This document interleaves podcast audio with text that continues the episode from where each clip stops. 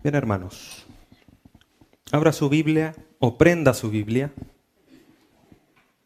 en la carta de Pablo a los Efesios, capítulo 1. Carta a los Efesios, capítulo 1. Vamos a dar lectura del versículo 8 al 10. Efesios capítulo 1, del versículo 8 al 10. ¿Todos lo encontraron? Damos lectura entonces. Versículo 8. Que hizo sobreabundar para con nosotros en toda sabiduría e inteligencia, dándonos a conocer el misterio de su voluntad, según su beneplácito, el cual se había propuesto en sí mismo de reunir todas las cosas en Cristo, en la dispensación del cumplimiento de los tiempos, así las que están en los cielos como las que están en la tierra. Pablo, apóstol de Jesucristo, por voluntad de Dios, escribiéndole a los santos y fieles en Cristo Jesús de la iglesia en Éfeso, ya en los versículos anteriores le había expuesto cuáles eran las bendiciones del Padre. ¿Cuáles son? La elección y la predestinación. Y todo eso lo hizo para alabanza de la gloria de su gracia, como dice el versículo 6. Pero en el mismo versículo 6 ya comienza a pasar de las bendiciones que tenemos en el Padre, en Dios, a las bendiciones que tenemos en el Hijo, o que el Padre nos entrega a través del Hijo. Versículo 6 al final dice, con la cual nos hizo aceptos en el amado.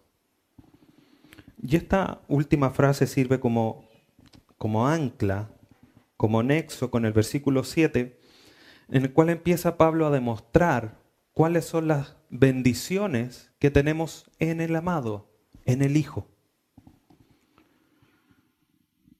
Y la semana pasada estudiamos la primera parte de estas bendiciones que tenemos en el amado, y estas eran la redención y el perdón de pecados.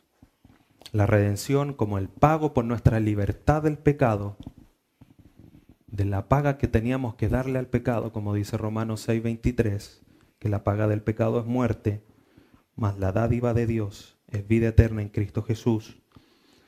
Cristo pagó por esa libertad, por esa redención pero además nos perdona del pecado, entendiendo el pecado como nuestra condición de pecado, no solamente la falta, sino que es como cuando uno comete una infracción de tránsito, no solamente pagar la infracción y que quede el registro de que algún día violamos la ley de tránsito, sino que pagó y borró todos nuestros antecedentes estamos limpios delante de Él.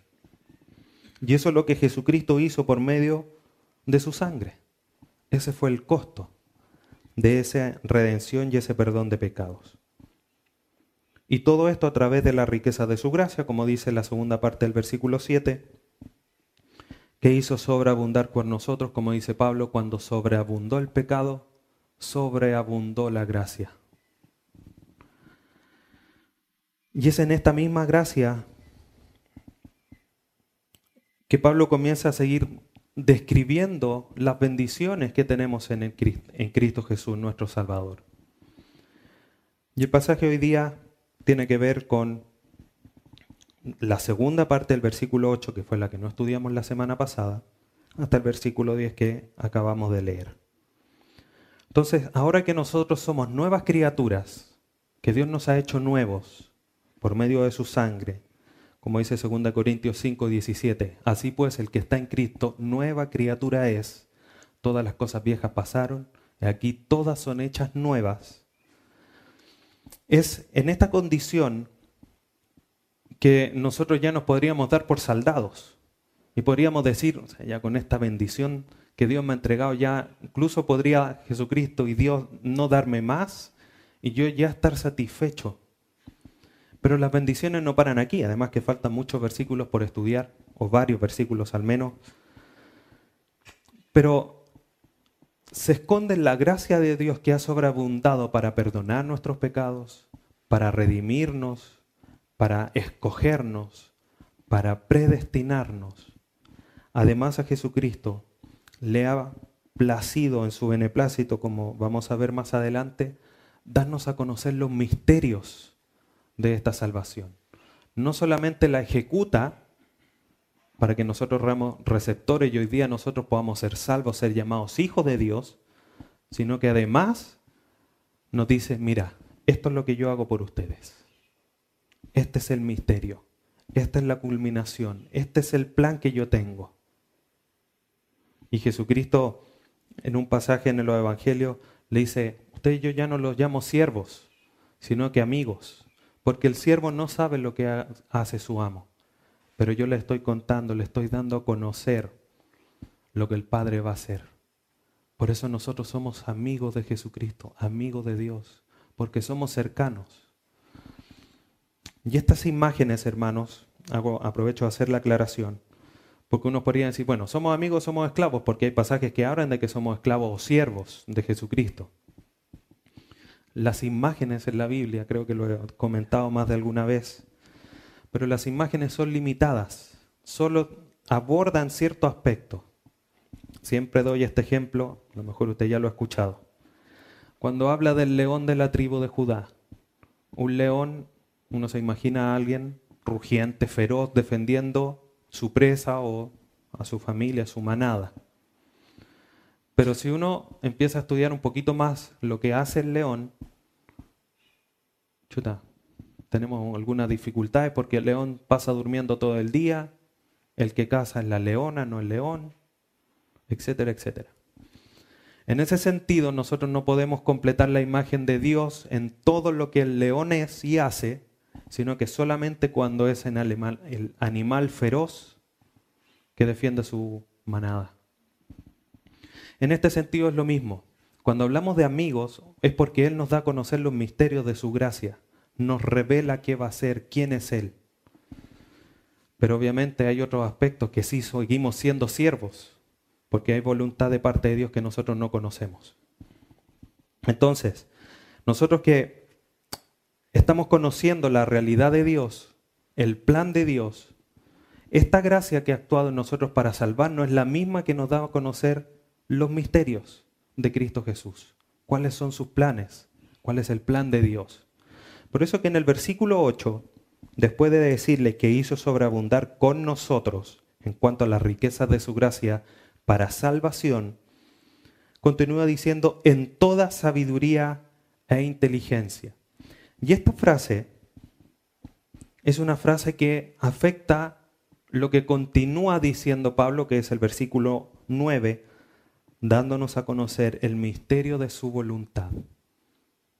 O sea, Hermanos, Jesucristo no solamente nos dio a conocer su voluntad, o sea, no, no solamente nos salvó, sino que además nos da a conocer los misterios para que nosotros entendamos cuál va a ser el término de la historia redentora. Y eso ya empieza, Señor, pero no era, si nosotros en la lógico podemos decir, Señor, no era necesario que nos dijera cuál iba a ser el término, pero Él lo da a conocer. Es una bendición más que nosotros, los hijos de Dios, tenemos en Jesucristo. Entonces, dicho de otra manera, cuando aquí Pablo dice, en toda sabiduría e inteligencia, es como que estuviera diciendo la manera en que Dios nos va a mostrar los misterios de su voluntad. Esta misma gracia que obró en salvación, obra en nuestra sabiduría y inteligencia para comprender el plan de Dios, el misterio de su voluntad.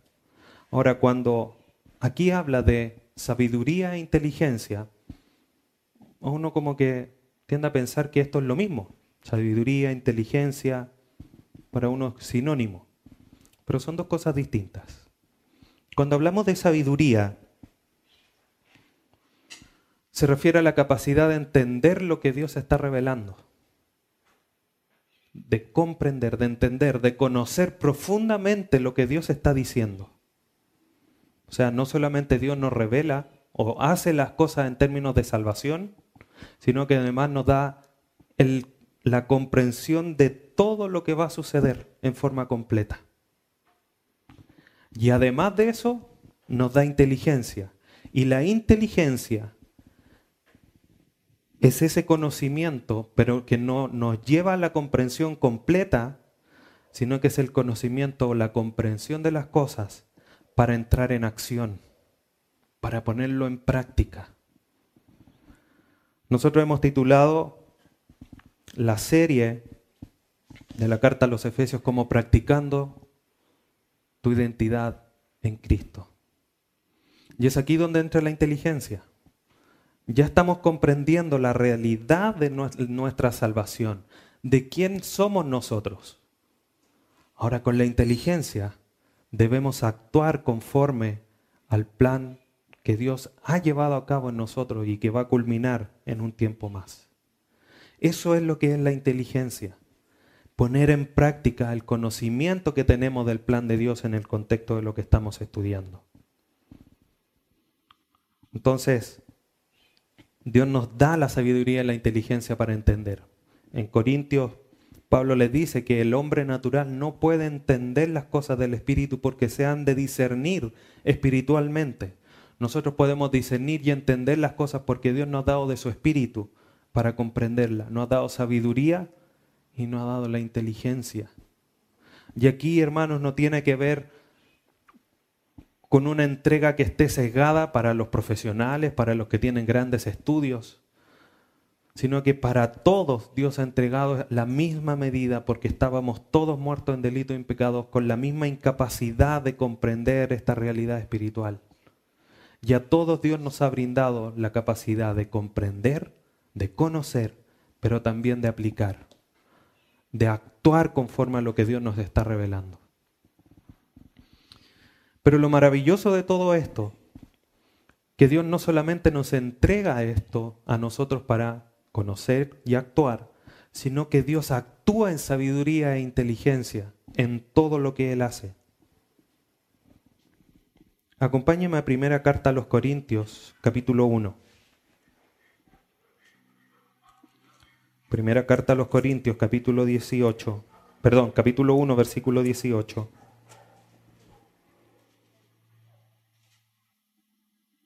Dice, porque la palabra de la cruz es locura a los que se pierden, pero a los que se salvan, esto es a nosotros, es poder de Dios. Uno le dice a las personas que no tienen el Espíritu Santo que Cristo murió en una cruz enviado por Dios para salvar al mundo y dicen, ah, ¿cómo es posible?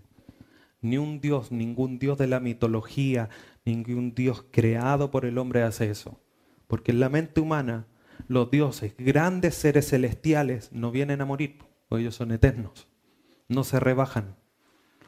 Por eso es locura. Pero nosotros lo podemos entender por medio del Espíritu Santo que Dios ha hablado en nosotros. Dios actúa en sabiduría e inteligencia. Hay una alabanza que dice, ¿qué Dios puede salvar por medio de una cruz? Ninguno. Porque son invenciones humanas y humanamente nadie muere por otro. De hecho, Jesucristo lo dice en los evangelios. ¿Quién, o sea, ¿Quién osaría dar la vida por un buen amigo? Menos por el malo. Bueno, Dios incluso vino a, ser, a servir incluso a los más malos de los malos. Versículo 21 del mismo capítulo. Dice, pues ya que en la sabiduría de Dios el mundo no conoció a Dios mediante la sabiduría, agradó a Dios salvar a los creyentes por la locura de la predicación. Una locura. ¿Cómo va por, un, por alguien que anda diciéndole al otro, mira, Cristo vino, salvó, murió en la cruz, derramó su sangre? Una locura. Pero el pasaje es claro ya que la sabiduría de Dios, el mundo no conoció a Dios mediante la sabiduría humana. Nosotros conocemos a Dios mediante la sabiduría de Dios. Acompáñame al Salmo 104.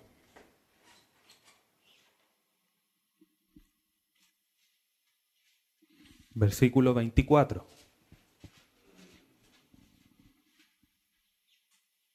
Aquí una declaración del salmista, Salmo 104, versículo 24. Cuán innumerables son tus obras, oh Jehová. Hiciste todas ellas con sabiduría la tierra está llena de tus beneficios. Todo lo que Dios ha hecho, hermanos, está lleno de su sabiduría, porque Dios es sabiduría. Es inteligencia. Él actúa de esa forma. Y todo está lleno, toda la tierra está llena de sabiduría. Por eso es que Pablo, en Romanos 11, hace una exclamación maravillosa. Romanos 11, eh, capítulo 11, versículo 33.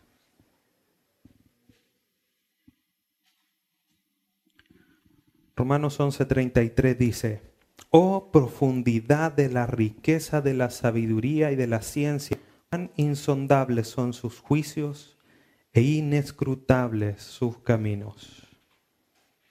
Porque ¿quién entendió la mente del Señor? ¿O quién fue su consejero? ¿O quién le dio a él primero para que le fuese recompensado? Porque de él y por él y para él son todas las cosas. A él sea la gloria por los siglos. Amén. Así es como ha actuado Dios. Una riqueza de sabiduría y de ciencia. Los hermanos en Éfeso, quizás muchos habían eh, experimentado cierto grado de ritos que los dioses paganos tenían en esa época. Artemisa, Isis, Cibeles, dioses paganos de Asia Menor, requerían que sus seguidores realizaran o tuviesen ciertos ritos misteriosos o esotéricos, ritos secretos. Y ellos lo llevaban a cabo pensando que iban a tener una comunión aún más profunda con aquel Dios pagano. Iban a tener una, una iluminación, una visión, un poder espiritual superior por estos ritos secretos. Y ellos lo hacían. Y de cierta manera quizás hasta sentían el poder de un Dios pagano que obviamente sabemos que no es un Dios, porque el único Dios verdadero es Dios, si cantábamos recién. Pero lo maravilloso de estos hermanos es que Dios nos revela su misterio. No es un Dios que anda con cosas secretas. Dicen, yo para salvarlos a ustedes los predestiné, los escogí, mandé a mi Hijo a redimirlos con su sangre para que perdonara sus pecados. Hoy día sean llamados mis hijos. Y lo que va a suceder en el futuro es lo siguiente nos revela todo el plan. Nada del plan de salvación es secreto. Todo lo conocemos. Entonces para nosotros que lo seguimos, no necesitamos tener secretos, ritos secretos o misteriosos, sino que Él, que es la luz, nos alumbra a nosotros para comprender quién es Él, cómo actúa Él. Salmo 119, 115 dice, lámpara es a mis pies tu palabra y lumbrera mi camino.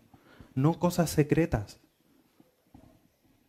Y el Salmo 27, 1 que leímos al inicio dice, Jehová es mi luz y mi salvación. Luz. Donde hay luz no hay nada, ninguna cosa oculta. Todo lo vemos. Y ese es Jesucristo, es luz, es verdadero. No anda con cosas ocultas. Entonces, hermanos, ¿cómo estamos nosotros exclamando si Pablo dijo, oh, riqueza de la sabiduría y de la ciencia de Dios? ¿Cómo estamos nosotros exclamando frente a esta realidad que Dios no solamente nos ha dado la capacidad de comprender, sino de, de accionar en cuanto al conocimiento de su salvación?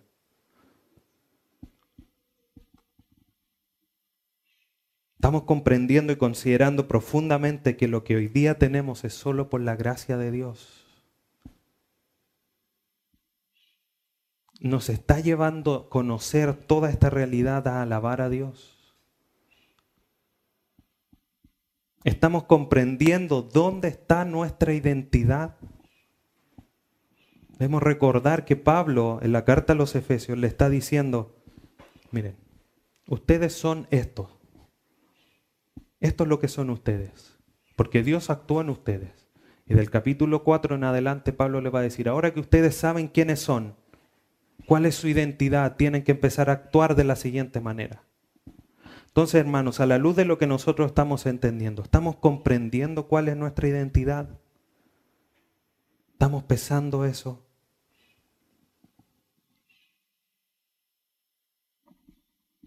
Volvamos a Efesios capítulo 1,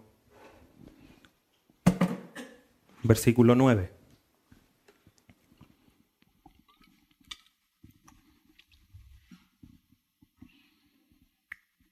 Entonces Dios obrando en sabiduría e inteligencia, versículo 9, dándonos a conocer el misterio de su voluntad, según el beneplácito, el cual se había propuesto en sí mismo. Dios ya se había propuesto y había predeterminado, había destinado que la sabiduría fuese entregada a nosotros y revelada a nosotros. Primera Corintios 2.7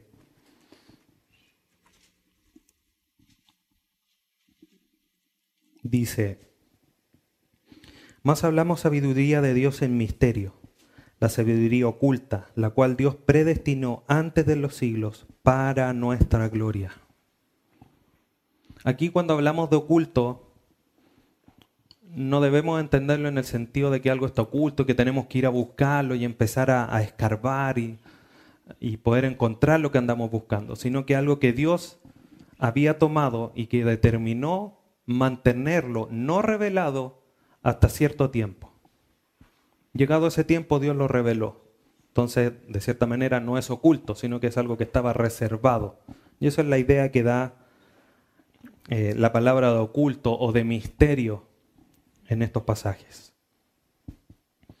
Entonces, Jesucristo había determinado mantener eh, en secreto, en misterio, lo secreto de su sabiduría. Incluso para quienes, conociendo en parte la verdad, indagaron en querer conocer un poco más. Primera carta de Pedro, capítulo 10. Primera carta de Pedro, capítulo 1, versículo 10. Debemos recordar que la gracia que nos salvó es la misma gracia que a nosotros nos da la sabiduría y la inteligencia. Primera de Pedro, capítulo 1, versículo 10. Los profetas que profetizaron de la gracia destinada a vosotros, inquirieron y diligentemente indagaron acerca de esta salvación. Nótese cómo conectan. Gracia, salvación, como también lo hace eh, Pablo en la carta a los Efesios, versículo 11. Escudriñando qué persona y qué tiempo indicaba el Espíritu de Cristo que estaba en ellos, el cual anunciaba de antemano los sufrimientos de Cristo y las glorias que vendrían tras ellos a estos se les reveló que no para sí mismos, sino para nosotros administraban las cosas que ahora os son anunciadas por los que os han predicado el Evangelio por el Espíritu Santo, enviado del cielo, cosas en las cuales anhelan mirar los ángeles. Dios destinó la sabiduría y la inteligencia secreta, no para los profetas, no para Moisés, no para Abraham, no para Josué, Daniel, Elías, ningún personaje del Antiguo Testamento tenía que tener conocimiento de lo que hoy día tenemos conocimiento nosotros. ¿Cómo nos afecta eso a nosotros? ¿Cómo nos está llevando a alabar a Dios? Uno dice, Abraham, el padre de la fe, sí, pero para él no, era para nosotros conocer esta realidad.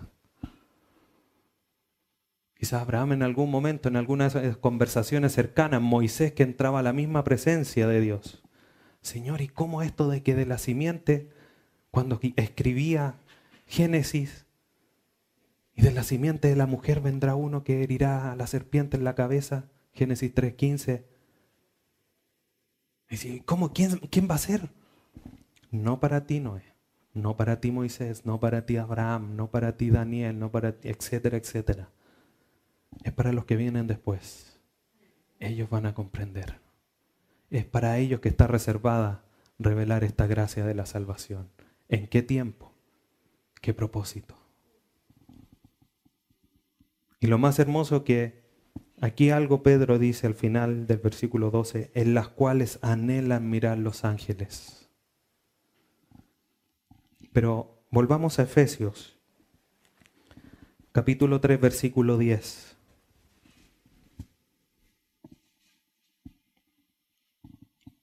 Mire la bendición que tenemos, amados hermanos.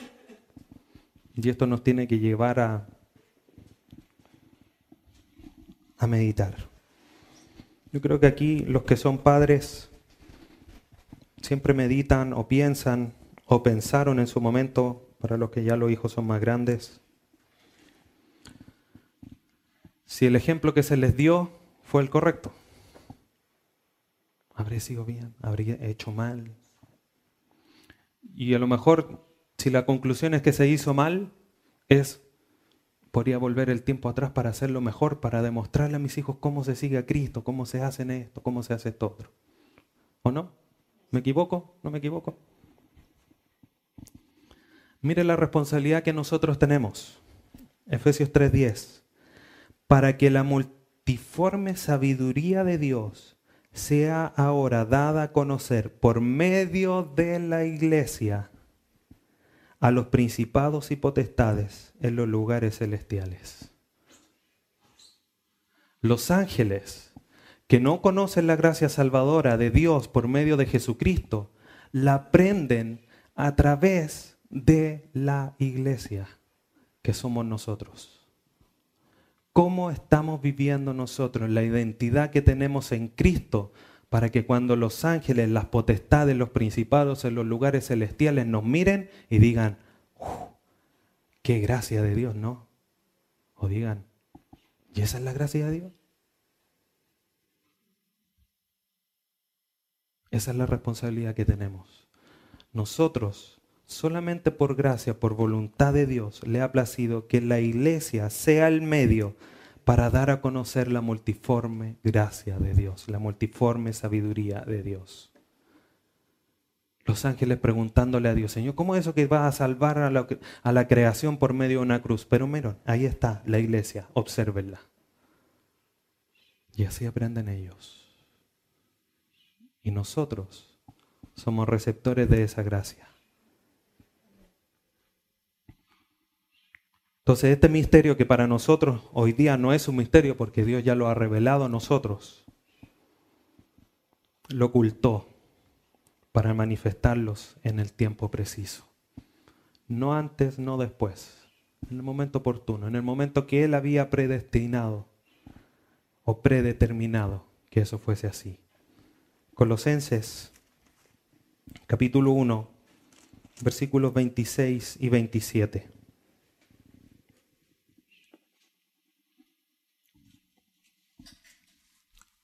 Está Efesios, Filipenses y después está Colosenses.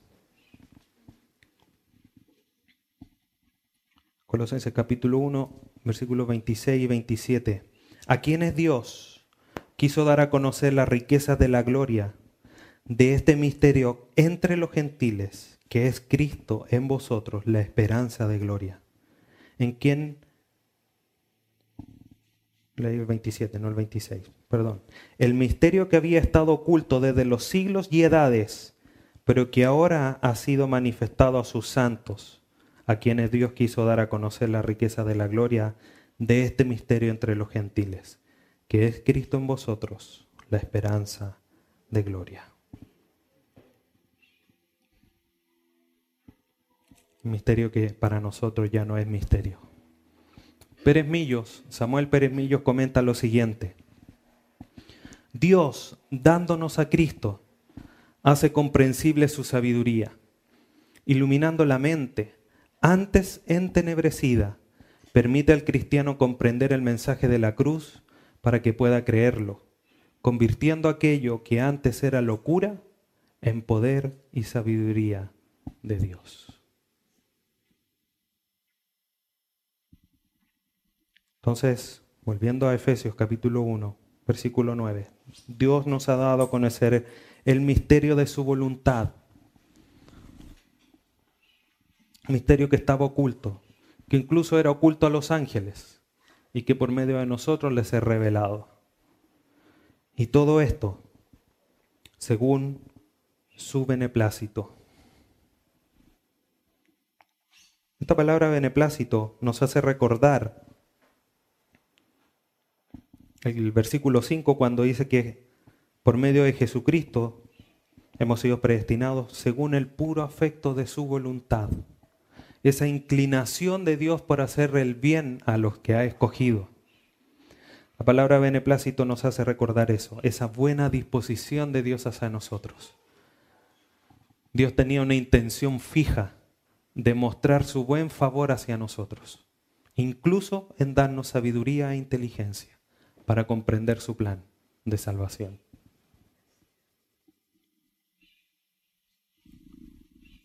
Y continúa diciendo en el versículo 19, perdón, versículo 9, el cual se había propuesto en sí mismo. La gracia que Dios dio para revelar a los suyos la salvación, hacer efectiva la salvación en nosotros, estaba planeada que fuera por medio de Jesucristo. Y con el propósito de revelarla, pero en sí mismo. Nosotros muchas veces hacemos cosas para que el vecino no me joda. me tiene hasta acá, que me pide que saque el árbol. Voy a sacar el árbol para que no me moleste. Es como la parábola de la viuda y el juez injusto. Lucas 18.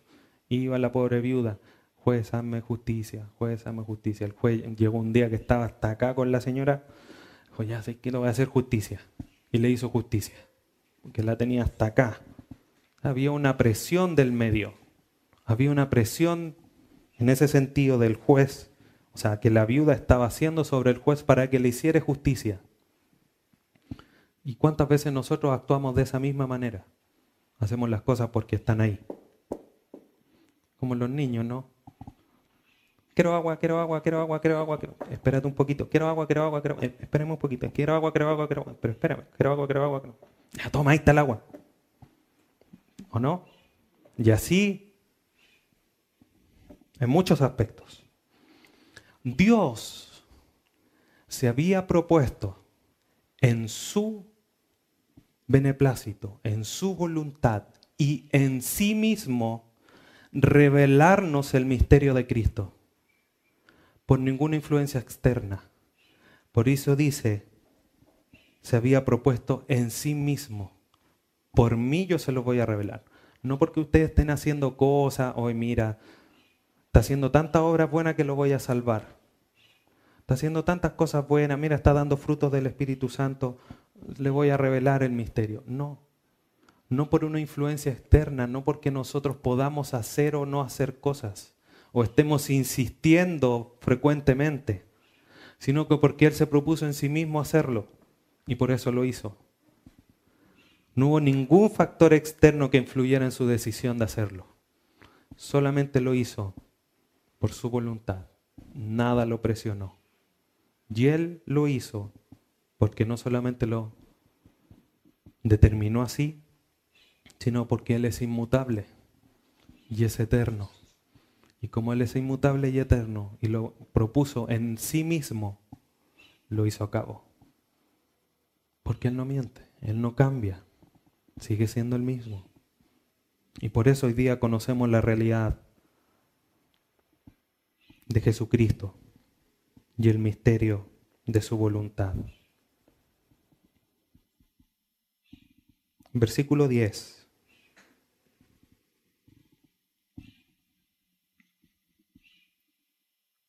Entonces, con toda sabiduría e inteligencia, nos dio a conocer el misterio. ¿Cuál es el misterio? versículo 10, de reunir todas las cosas en Cristo.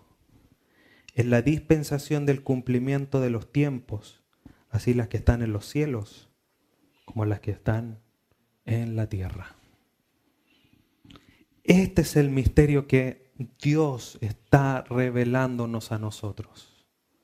No solamente de comprender que nos escogió y nos predestinó antes de la fundación del mundo por medio de Jesucristo, que ha sido inmolado antes de los tiempos para nuestra redención y perdón de pecados, sino que además que en el transcurso de la historia todo va a ser puesto bajo Jesucristo.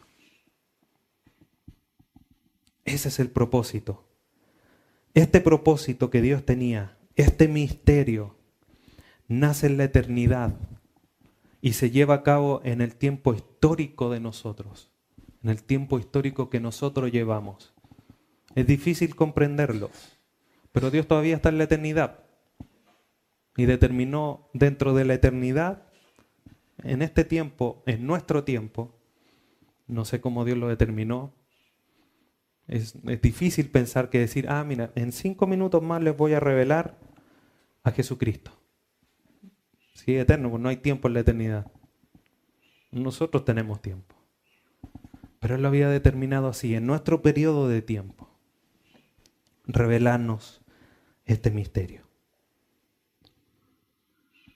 Y el propósito entonces, este misterio era de hacer, hacer de Cristo el centro de todas las cosas. Y no es que Cristo no lo sea, sino que Dios planeó manifestarlo en nuestro tiempo de una manera visible. Porque Dios lo es. Colosenses 1.16 lo dice. Porque en Él fueron creadas todas las cosas, las que hay en los cielos y, y las que hay en la tierra, visibles e invisibles, sean tronos, sean dominios, sean principados, sean potestades, todo fue creado por medio de Él y para Él. Hablando obviamente de Jesucristo. Entonces Cristo es el centro de todo. Pero físicamente hablando, en nuestro tiempo, en nuestra era de humanidad, nosotros no lo vemos. Todo está sujeto a vanidad, Romanos 8. La tierra gime para que Cristo venga y estar sujeta a su creador, en el que, en el que fue creadas las cosas. Entonces visiblemente nosotros no lo vemos. Entonces se va a manifestar esta realidad, este misterio que Cristo va a ser puesto como el centro de todas las cosas. Cristo va a ser el nexo entre las cosas creadas y la obra redentora de, Dios por medio de Jesucristo, como lo estudiamos ahí en Efesios 1, 4 y 5, el cual nos escogió en Cristo, nos predestinó para que por medio de Cristo fuésemos llamados sus hijos. Entonces, Dios va a reunir todas las cosas para que Cristo sea la cabeza de todo y para que todo esté sujeto por medio de Cristo a Dios. ¿Cómo es eso? Vamos a primera carta a los Corintios capítulo 15. Versículo 28.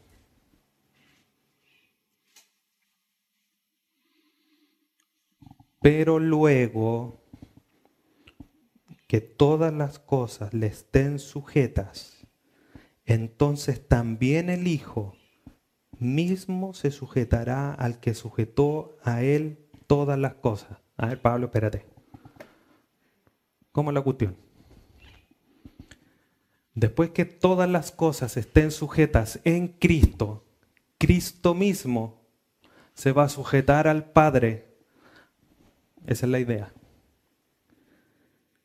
Pero luego de que todas las cosas estén sujetas, entonces también el Hijo mismo se sujetará al que le sujetó a él todas las cosas, que es Dios, para que Dios sea todo en todos. Dios tomó a Jesucristo como medio, en Él se van a reunir todas las cosas. Cuando todas las cosas estén sujetas a Cristo, Cristo se va a sujetar al Padre, para que Dios sea en todo. Y es lo mismo que dice Volviendo a Efesios capítulo 1, versículo 22.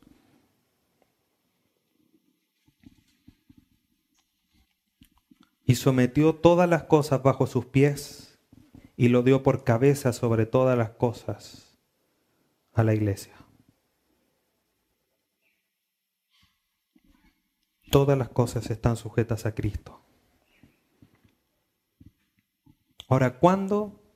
Volviendo al versículo 10, de reunir todas las cosas en Cristo, en la dispensación del cumplimiento de los tiempos. Un paréntesis. Este pasaje, este versículo, hay mucha eh, discusión teológica en cuanto a lo que realmente significa. Ya no es un pasaje fácil de estudiar. Hay muchas posturas distintas. ¿Ya? Eh, la que, vamos la que estamos estudiando obviamente me parece que es la más correcta en el contexto de todo lo que la Biblia expone. ¿ya?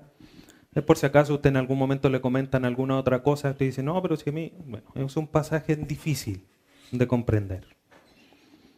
Partiendo por esta frase, la dispensación del cumplimiento de los tiempos. Ya, y empezamos, ¿qué, qué dice? Bueno, lo primero que hay que aclarar es que cuando aquí habla de tiempos, no es la palabra típica que se habla del tiempo que pasa, del tiempo que uno mide con reloj, que en griego es cronos. Aquí la palabra que está por tiempo es kairón o kairos, que no es, un, que no es el tiempo que transcurre, que nosotros medimos con reloj, por decirlo de alguna manera, sino que habla de una era, de una época. Como cuando hablamos de la era medieval. ¿Hacemos la idea? O de la era de la computación, es un tiempo, no es un año, no es, ah, sí, los cinco minutos de la computación, no, es un, un periodo prolongado de tiempo. Eso es primera aclaración. Segundo, cuando habla de dispensación, uno tiene en mente los dispensadores de bebida y como la máquina que nos da el tiempo de arriba. No. La palabra griega que tenemos aquí es oikonomian, que habla como la administración de los asuntos de un grupo de personas. Es como un administrador. ¿Qué hace un administrador? Supervisa, maneja todos los asuntos de un grupo de personas, de una comunidad. Entonces, Dios es el que actúa y se manifiesta en esta administración del tiempo. ¿Quién, administra nuestros tiempos? Dios, ¿no es cierto? El que no tiene tiempo maneja el tiempo. Y Él determina manifestarse a nosotros en una manera determinada. La manera determinada fue manifestarse por medio de Cristo en la cruz. Por eso Jesucristo dijo, cuando vino, dijo, si me habéis visto a mí, habéis visto al Padre. ¿Cómo entonces pídeme? ¿Me estás pidiendo? Le dijo a Tomás. O a Felipe. Me olvidó. Tomás. Eh, ¿Cómo me pides que te muestre al Padre si estás tanto tiempo conmigo? Por medio de Jesucristo se está manifestando de forma especial. Y así lo dice Gálatas 4:4. Para que Él fuese puesto sobre todas las cosas, como dice Filipenses 2:10, para que ante Él se doble toda rodilla y fuese reconocido como el Señor de todo y de todos. Entonces, cuando hablamos de la dispensación del cumplimiento de los tiempos, debemos comprender que Pablo está haciendo de alguna manera referencia al tiempo de Jesucristo, a la época mesiánica, a la época del ungido de Dios, para que sea proclamado y conocido por todos.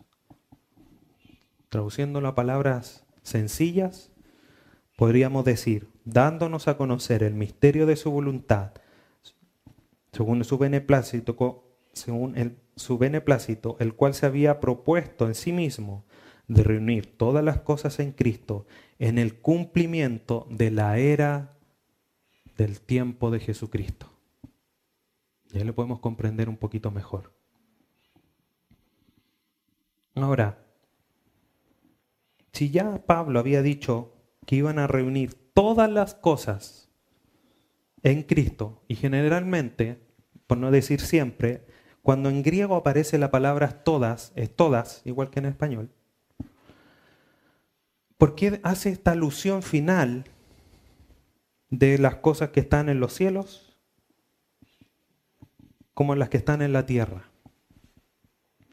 Y de alguna manera, como dice el Salmo 110, versículo 1, acompáñeme ahí, Salmo 110.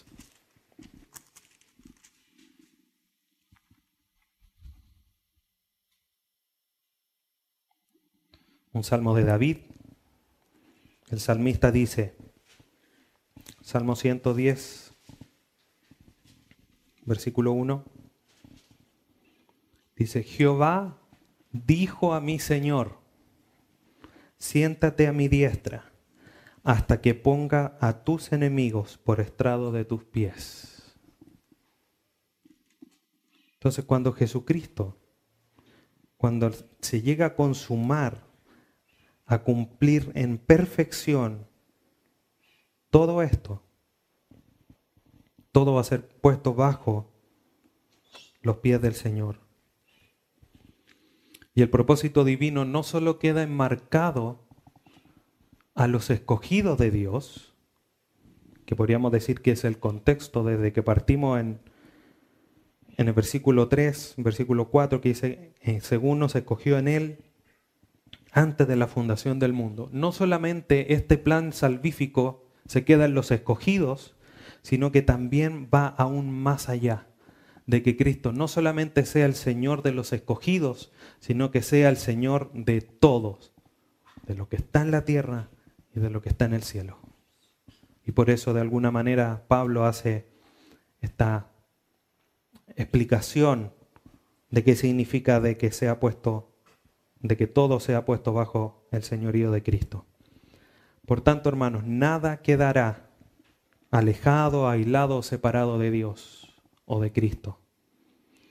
Y lo más maravilloso que cuando esto suceda, cuando Cristo sea manifestado, cuando esto sea cumplido, cuando sea manifestado completamente, Cristo como cabeza de todo, mire lo que dice la primera carta de Juan, capítulo 3. Primera carta de Juan, capítulo 3, versículo 2. Primera carta de Juan, capítulo 3, versículo 2. Amados, ahora somos hijos de Dios y aún no se ha manifestado lo que hemos de ser. Pero sabemos que cuando Él se manifieste, seremos semejantes a Él porque le veremos tal como Él es. Cuando Cristo se manifieste y venga el cumplimiento de su época, vamos a llegar a ser como Jesucristo. Eso que tanto esperamos, eso que tanto anhelamos, va a ser cumplido. Y esa es nuestra esperanza. Como dicen Colosenses, esa en Jesucristo, nuestra esperanza de gloria. David Burt comenta lo siguiente. La obra de la cruz está en el pasado pasado en tiempo, no que esté pasada de moda, en el pasado, tiempo. La obra de la cruz está en el pasado. La obra de paz y la reconciliación con Dios sigue en el presente. Pero la plena reconciliación de todas las cosas no se efectuará hasta el cumplimiento de los tiempos cuando Cristo vuelva. Y ahí vamos a ser transformados. Y ahí veremos su gloria tal como Él es. Espera ese día. Entonces, yo creo que muchos, para ir finalizando, muchos han escuchado el plan maravilloso de Dios para tu vida, en términos de evangelismo. De hecho, yo creo que todos se miraban hace años atrás, cuando se hizo una capacitación de evangelismo, que lo vino a hacer era el hermano, decía, hablaba del plan maravilloso. Y todos quedamos así como, ¿qué, qué es eso? Bueno, Hay un tratado en Estados Unidos, o en algún lugar, no sé si allá, me parece que sí, que habla del plan maravilloso de Dios para tu vida. Pero podríamos ser un poquitito más bíblicos y decir el plan maravilloso de Dios para la humanidad en cuanto a la salvación. Pero seríamos aún más bíblicos y más precisos en decir que Dios tiene un plan extraordinariamente maravilloso para su Hijo Jesucristo. No para nosotros. ¿Cuál es ¿Quién es el centro aquí en el relato de Pablo a los Efesios? Para que Cristo sea puesto sobre todas las cosas. ¿Y dónde estamos nosotros aquí? Recibiendo la revelación que Cristo va a ser puesto. Nada más. El plan maravilloso de Dios es para su Hijo Jesucristo, que va a ser puesto como Señor sobre todas las cosas, para que ante Él, como dice Filipenses, se doble toda rodilla. Él es el centro, Él es la piedra angular del universo. Y Dios va a cumplir todo esto manifestándolo en el momento preciso. Ese es nuestro Dios, ese es nuestro Cristo a quien servimos. Entonces, acompáñeme a este último pasaje, primera carta a los Corintios, capítulo 12, 2, primera Corintios 2, versículo 12. Primera Corintios 2, versículo 12 al 16. Y nosotros no hemos recibido el espíritu del mundo, sino el espíritu que proviene de Dios, para que sepamos lo que Dios nos ha concedido. La misma idea da Pablo dándole a los Efesios, para que sepamos lo que Dios nos ha concedido. Lo cual también hablamos, no con palabras enseñadas por sabiduría humana, sino con las que enseña el Espíritu, acomodando lo espiritual a lo espiritual. Pero el hombre natural no percibe las cosas que son del Espíritu de Dios, porque para él son locura, y no las puede entender, porque se han de discernir espiritualmente. En cambio el espiritual juzga todas las cosas, pero él no es juzgado de nadie. Versículo 16. Porque, ¿quién conoció la mente del Señor? ¿Quién le instruirá? Mas nosotros tenemos la mente de Cristo. Nosotros, hermanos, por misericordia de Dios, tenemos la mente de Cristo con sabiduría e inteligencia para comprender lo que Él ha hecho, lo que está haciendo, lo que hará en el futuro. Y tenemos la inteligencia, comprendiendo lo pasado, presente y futuro, en nuestro tiempo actuemos como es digno de la vocación con la que hemos sido llamados. No de otra manera. Algunas preguntas para terminar. ¿Cómo estamos respondiendo o cómo responderemos a la revelación de este misterio? Nuestra identidad está en aquel que es el centro de la historia universal. ¿Cómo nos estamos comportando entonces? ¿Estás practicando tu identidad como creyente? ¿Estás afirmando tus pasos como creyente para caminar como es digno de aquel que nos escogió, nos predestinó, nos redimió y nos perdonó de nuestros pecados?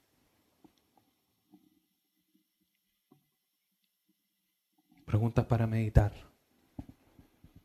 Y ese es el sentido. Pablo está llevando a, los hermanos de Éfeso a comprender quién es Dios, quién es Jesucristo, quién es el Espíritu Santo, qué ha hecho por ellos, para que después se comporten de cierta manera. Ahora nosotros, paso a paso, debemos comprender cuál es nuestra identidad en Dios, en Cristo y en el Espíritu Santo. No podemos perder eso de foco, pero desde ya, debemos comenzar a practicar nuestra identidad en Cristo. Desde antes de la fundación del mundo fuimos predestinados para ser hechos hijos de Dios.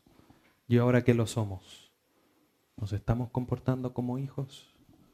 En algún momento lo dije, pero cuando un niño se va a portar, se porta mal en una casa de otro lugar, en una casa ajena, y es desordenado, desobediente, peleón, ¿qué es lo primero que se dice? Oh, los papás de este niñito, ¿cómo no lo educan? ¿Cómo será en la casa? ¿No es cierto? Ahora, ¿quién es nuestro Padre Celestial? Dios. La Biblia es clara, estamos de paso en esta tierra, nosotros no somos de esta tierra, somos ciudadanos del cielo. Entonces cuando los demás nos miran estando en esta casa extraña, en esta casa ajena, porque nuestras moradas están en el cielo, cuando nos miran, ¿qué están diciendo? ¿Están diciendo, ¿y este no es cristiano? ¿Y este no dice que es hijo de Dios? ¿O están diciendo, he ahí un verdadero israelita? un verdadero hijo de Dios. A eso nos tiene que llevar esta realidad, hermanos, de la elección, de la predestinación y la redención de Dios, y como veremos más adelante, el sello de su Espíritu Santo. Oremos. Padre bendito, te damos gracias en esta mañana por este tiempo que nos has dado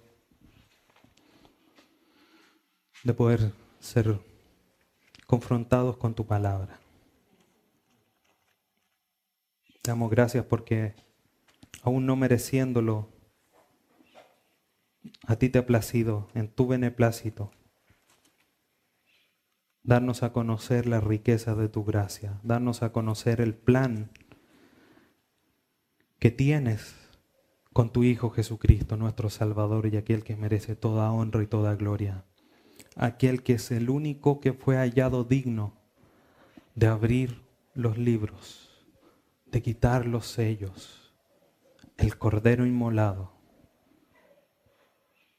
Él es el centro del universo y va a ser manifestado visiblemente de esa manera. ¿Cómo estamos conduciendo nuestra vida a la luz? de aquel que dio su vida por nosotros. Una pregunta, Señor, que cada uno tendrá que tomar, meditar, evaluarse y ver si está en el camino de la fe. Ayúdanos, Señor, porque queremos ser no dignos, sino que quizás más más claros en nuestros frutos, más claros en nuestro carácter, para mostrar a Cristo a nuestro alrededor, de quienes nos rodean, cercanos, no tan cercanos, en el almacén, en el colegio, en la universidad, en nuestros trabajos. Que a todos podamos reflejar tu luz, demostrar quién es nuestra identidad que nuestra identidad está en ti. Y te damos gracias porque eso así sea, porque ahí es donde está nuestro valor intrínseco, nuestro valor real. Nuestro valor está en ti. Y ayúdanos, Señor, a demostrar ese valor con las obras, el carácter correcto de un escogido de Dios. Te damos gracias, Padre Santo, porque nos has dado la sabiduría y la inteligencia para comprender todo este proceso de salvación que culminará con Cristo sobre todo. Y eso sin lugar a duda tú lo vas a cumplir. Porque si cumpliste nuestra predestinación, nuestra redención, nuestra elección, ¿cuánto más nos vas a poner, volver a poner a Jesucristo sobre todas las cosas, que es donde Él merece estar? Gracias Señor, porque eso nos debe alentar a, a seguir alabándote, a seguir adelante, persistiendo en este camino. Porque sabemos cuál es el final y el final es maravilloso, es glorioso. Eso debe ser un aliento para nuestras vidas. Ayúdanos a poner siempre las cosas en la mira de, arriba y no en las de la tierra. A poner nuestra ancla allá en lo eterno, donde tú eres inamovible, inmutable, eterno, para que nuestro gozo, nuestra alegría, nuestra esperanza de gloria se mantenga siempre en alto. Gracias te damos, Dios amado, en esta mañana por tanta bendición que nos has dado. Toda esta bendición espiritual que no merecíamos, tú la has derramado sobreabundantemente sobre nosotros. Y te damos gracias por ello. Te alabamos, Padre Santo, en esta hora. Gracias por tu palabra y que podamos ponerla en práctica con inteligencia en nuestras vidas. Te lo rogamos en el nombre de tu Hijo Jesús. Amén.